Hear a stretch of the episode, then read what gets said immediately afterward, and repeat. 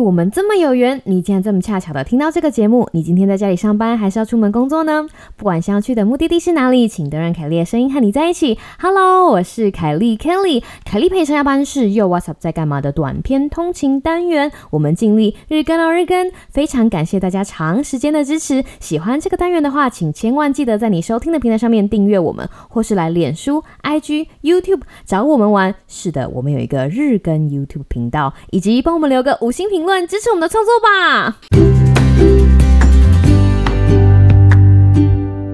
Hello，各位听众朋友，大家好啊！不知道大家的周末过得怎么样呢？好，希望不管你的周末过得怎么样，这一个礼拜都能够是一个崭新的开始哦。今天是美国的礼拜一嘛？今天早上我在跟我的同事远端开会的时候，那个与会主持人就问大家讲说。各位朋友，星期一还好吗？然后大家就说啊，不就星期一吗？想想看，其实这个真的是我们的日常哎，你知道吗？就是被关在家里，早上起来上网，跟同事一起开会，哈，这个样子。被关久了，其实会有一种无奈的感觉。不止我们在美国有感受到，我相信很多听众朋友在台湾也有感受到这样子的压力。你有压力，我也有压力。压力恐怖在哪里呢？其实我个人觉得，不知道压力来自于哪里，这件事情是最恐怖的。就是你感。知到压力的存在，但是不知道那个压力背后的那个原因，这样子的未知才让人感到害怕。想跟大家分享一个故事，呃，这里要讲到凯莉年轻的时候，这个我年轻的时候哈，就是你知道有一个很喜欢的男生，有一个很喜欢的男生，然后这个很很喜欢的男生呢，我们就在交往，但是呢，你知道。情侣交往难免吵架，我们有一次就吵了一场非常非常大的架，反正就是吵得很严重的时候，有一天他就约我出去吃饭，我那个时候已经有最坏最坏的打算，想说好吧，如果我们已经吵得这么严重了，我们可能就要分手了，对吧？有这样子的心理准备其实很正常。那个时候我就赴约了，结果呢，没想到到了要吃饭的时候，那个男生就从他的包包里面突然拿出了一个牛皮纸袋给我，然后就跟我讲说，哦，这个给你，你等一下再开。哇，一直到现在我印象都非常的深刻。我记得我那个时候拿着那个牛皮纸袋，心中止不住的疑惑，因为我不知道那是什么东西，而且当下哈那样子的感觉，就觉得啊，我们应该就是要拆了啦，你说是不是？就觉得我的恋情要再见了，我要被分手了。我的脑子在那个瞬间产生了无穷无尽的想象，那个未知的牛皮纸袋，就让我在那个当下感受到非常大的压力，是不是跟我刚刚解释的这个情况非常的相似？应该说。你知道那里有压力，对不对？就像你知道那里有一个袋子，但是你不知道袋里面装着什么，所以你不知道那个压力源来自于哪里。老实说，这种感觉就非常的可怕。那这样子的未知的这种紧张，其实对身体非常的不好。讲到这个东西，我们就要提到情绪。我们都以为我们非常的理智，有很多人都觉得哦，我们非常的理智啊，我们很有逻辑。可是有很大一部分的时间，我们脑袋这个驾驶舱里面掌舵的那个角色，其实就是我们的情绪，就很像是自动驾驶的概念哈。就是今天情绪来了的时候呢，自动驾驶模式就是 on，就让你的情绪来带动你的全身来产生一些反应，嗯，就是这样。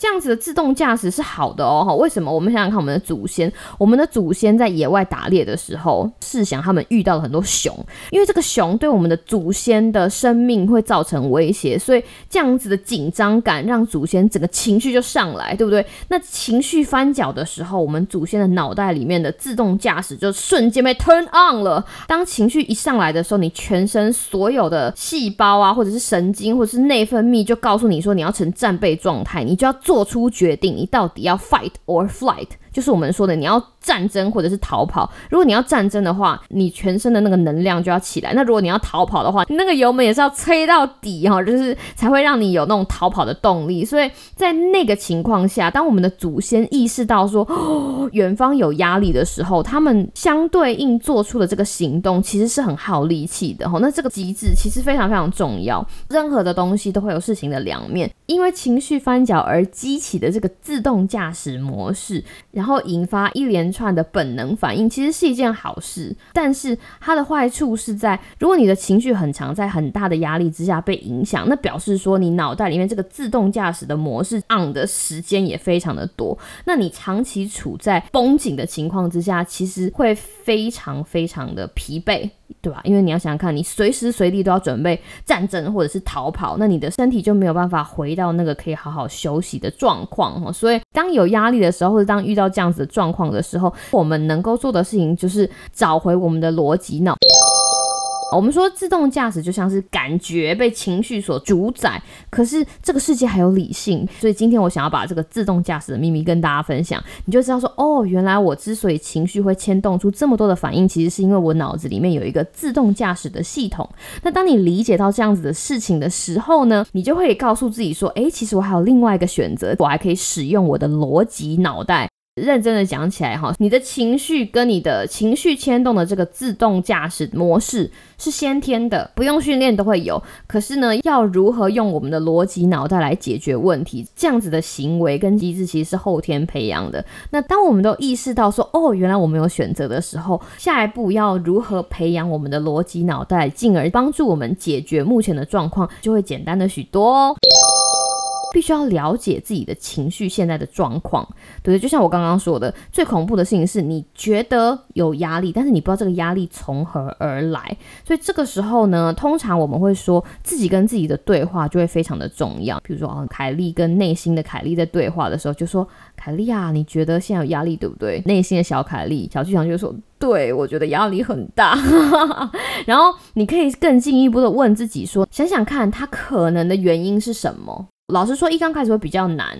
当你在自己问自己这样子的问题的时候，循序渐进，慢慢来，给自己多一点的时间，不要批判那个内在的自己。就好比说，不要批判那个小凯，因为他可能不是这么习惯把所有的事情都做这样子的解析。慢慢来，不批判自己，给自己很多时间。如果你真的挖掘出来这个造成你压力的原因，那真的非常好，恭喜你，请相信自己在。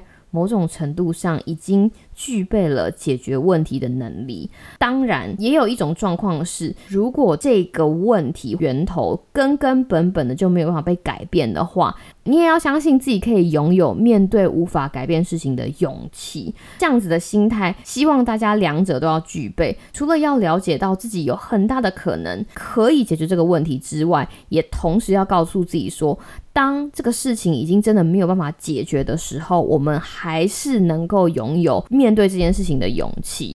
要怎么样解决这件事情？其实还有很多东西哈。我一次给大家太多，就是你知道，too much。如果一次给大家太多，也是一个压力。我们就先在这里画下一个逗号。如果大家有兴趣的话，欢迎大家到不同的地方留言，让我们知道，我们以后再来慢慢深聊这个部分。想要跟大家讲一下我恐怖的分手礼物的结果，就像我说的压力嘛，就我跟这个男生一边吃饭，我就一边看着那个牛皮纸袋，然后不知道里面是什么，然后好不容易挨到了吃完饭的那个瞬间，我就 我就看一下它的颜色，我就跟他讲说，哎，我们吃完饭，那那我把它打开喽，然后就把那个牛皮纸袋打开，然后不打开还好，一打开之后。哇！我看到牛皮纸袋里面的东西，啪啦啪啦啪啦，眼泪就开始流。是一本我很喜欢的书，然后这个跟我约会的男生，他经过书店就看到，他就说啊，你不是一直很喜欢这本书吗？那我想说你还没有买啊，然后我就把它买来给你。然后那时候就一直哭着说，我们不是要分手吗？我们不是要分手吗？对，他就说没有啊，我们不是吵架而已嘛，我们不是应该要一起努力吗？跟这本书没有关系啊。他说，且你看现在特价，然后我那时候已经哭得乱七八糟，说我们不是要分手吗？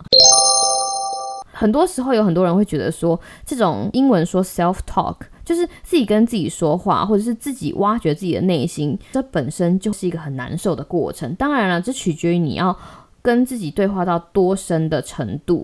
有的东西藏得很深，埋得很深，在这样子挖掘的过程中，感到不适是非常正常的。但是也有另外一种情况，是你没有想象过的原因。导致你的压力，让你感到害怕，让你感到不舒服，哈，让你觉得说你脑内里面的自动驾驶必须要 on。我在这里其实是很想要鼓励大家去做一下这样的尝试。当你感知到压力的时候，哦，试着跟自己对话，我觉得是一件很不错的事情。疫情期间，我有收到很多听众的来信，有的听众会说啊，我们也不是医疗人员，什么事情都没有办法做，关在家里，想帮忙也没有办法帮忙，然后突破现况也没有办法突破现况，这个就是我们现在的压力。疫苗还没有来啊，外面还吵得乱七八糟。要跟大家讲一件事情，就是你待在家，不是什么事情都没有做。你可能会觉得说我在这里消磨时间，其实我们一直在做一件事情，那就是什么？那就是学习。想想看，每天你看到的新闻，那些滚动式的方案或者是修正的东西，都是一场大型的社会学习。如果没有 SARS，我们不知道口罩的重要性，对不对？如果不是因为有 COVID nineteen，我们不知道洗手应该要洗的这么彻底。除了这些个人的防护之外，这个社会也会经由这样子的一个社会的大事件哦，了解到说有很多事情要怎么样更好的来运作。好比说像那个于美丁氏哈，施打疫苗的现场应该要怎么安排，要如何造册，或者是如何使用一个有效的联络网，通知到所有的人，让大家都可以第一时间拿到最正确的讯息。政策必须要怎么样的颁布，怎么样让所有人的权益都不会受到影响，诸如此类等等等。这其实是一个很大型的社会学习现场，并不是什么都没有做，我们都在学习。其实就是想要把这样子的讯息跟大家讲。因为我们今天是要跟大家讲，在疫情期间的简单压力管理。有件事情呢，想要跟大家建议是说，我们其实不需要过分的乐观，也不需要过分的悲观。我非常反对过分乐观，应该是说大家都是成年人，大家都成年人了，大家都知道这件事情有一定的难度。所以，当我们面临这样子的情况的时候，不要过分的乐观，以及不要过分的悲观，其实是比较成熟处理事情的方法。但是哈，这不代表我们就对这个事情放弃希望。我们必须要知道我们手上的筹码是什么。我们的筹码就是我们还要选择，纵使外面的世界无法改变，我们还是可以选择我们想要的生活。我们还是可以选择跟我们内心的那个自己沟通，试着找出诱发自己压力的那个点。其实今天，如果你听完这一集，然后回去做练习，可以把自己心里的那个压力源找出来，我觉得就是一个很大很大的进步了。那接下来，如果大家有兴趣的话，我们可以再慢慢说。所以我就说了，这是一个学习嘛，说不定这是一个很好学习情绪管理的机会。希望大家都可以在这样的情况下学得什么，获得什么，为我们未知的人生改变一点什么。这样子听起来不是也挺不错的吗？我是凯丽，希望你有个美好的今天跟明天。那我们就下次再见喽，拜拜。